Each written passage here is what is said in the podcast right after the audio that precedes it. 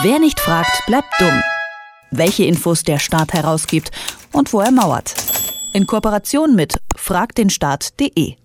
Eigentlich gilt seit 2006 das Informationsfreiheitsgesetz. Das erlaubt es eigentlich, jedem Bürger Deutschlands Daten und Dokumente von öffentlichen Stellen auf Anfrage einzusehen, aber eben nur eigentlich. Denn oft stellen sich die Behörden quer, vor allem bei besonders brisanten Informationen.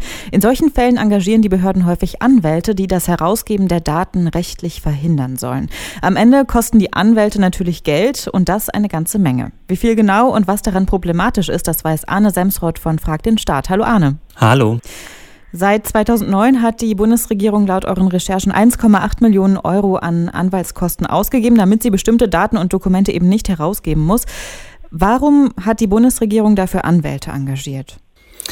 Das ist eine sehr gute Frage. Eigentlich haben ja alle Bundesministerien eigene Justiziariate. Das heißt, eigentlich könnten sie diese Verfahren selbst äh, durchaus führen und vorbereiten. Aber anscheinend vertraut man in einer ziemlich großen Zahl dieser Fälle auf externe Anwälte. Und zwar nicht nur auf irgendwelche, sondern auf eine ganz bestimmte äh, Anwaltskanzlei, Redeker Sellner Das. Die sind quasi die Hauskanzlei von vielen Bundesministerien und denen vertraut man in vielen Fällen offensichtlich mehr als den eigenen Justiziariaten, denn die werden äh, vorgeschickt ganz häufig, äh, um dann äh, die Bundesrepublik vor Gericht zu verteidigen. Und um welche Fälle geht es da konkret? Also in welchen Fällen werden externe Anwälte engagiert? Das sind ganz viele Fälle nach dem Informationsfreiheitsgesetz, wenn also Bürgerinnen und Bürger äh, Datendokumente haben wollen von äh, Bundesbehörden. Das können aber auch Presseanfragen sein, die dann nach dem Pressegesetz gestellt werden. Und Redeker Sellner Daas hat sich inzwischen darauf spezialisiert, äh, quasi die Transparenzverhinderungsfälle zu übernehmen. Ähm, und das können dann wirklich alle möglichen Fälle sein. Da kann es dann um das Kraft Kraftfahrtbundesamt und Dokumente zu Volkswagen gehen ähm, oder es ist dann das Kanzleramt mit Dokumenten zu Geburtstagsfeiern im Kanzleramt. Alle möglichen Fälle übernimmt äh, Redeker Sellner das, wenn es eben darum geht, dass Dokumente nicht herausgegeben werden sollen. Gibt es denn Ministerien, die da besonders aufgefallen sind, also die besonders häufig diese Anwaltskanzlei engagiert haben?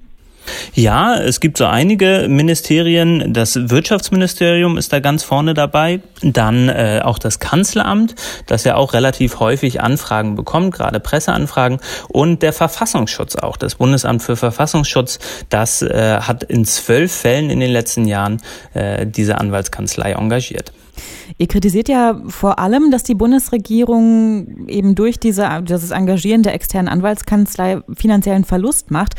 Aber verliert ein Staat nicht an Autorität, wenn er geltendes Recht nicht durchsetzt?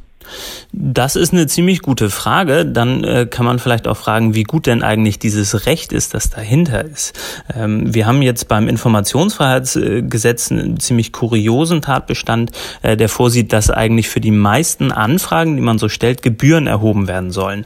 Und ähm, diese Gebühren, die müssen dann im Zweifelsfall, wenn jemand das nicht zahlen will, vor Gericht durchgesetzt werden. Und äh, wir sehen jetzt, dass letztlich diese Erhebung der Gebühren beziehungsweise die Durchsetzung vor Gericht mehr Geld kostet, als eigentlich reinkommt durch äh, Gebühren selbst. Das heißt, es ist ein Minusgeschäft, überhaupt solche äh, Gebühren dann vor Gericht durchzusetzen. Und da muss man sich natürlich schon fragen, ob es überhaupt sinnvoll ist, äh, Bürgerinnen und Bürger zur Kasse zu bitten. Ähm, denn letztlich machen diese Gebühren vor allem einiges. Die, die äh, schrecken Bürgerinnen und Bürger davon ab, Anfragen zu stellen. Ähm, und dann äh, sollte man sich, glaube ich, wirklich fragen, ob man dann nicht vielleicht auf Gebühren insgesamt verzichten sollte. Wir haben eben schon äh, darüber gesprochen, welche Ministerien eben besonders häufig Anwälte engagieren. Gibt es denn einen Fall, der vielleicht euch besonders ins Auge gesprungen ist? Ja, ein besonders krasser Fall ist das Wirtschaftsministerium. Das hat nämlich seit 2009 äh, für verschiedene Verfahren zur Durchsetzung von Gebührenbescheiden fast 20.000 Euro äh, ausgegeben und letztlich reingekommen an Gebühren sind bei denen knapp 2.000 Euro.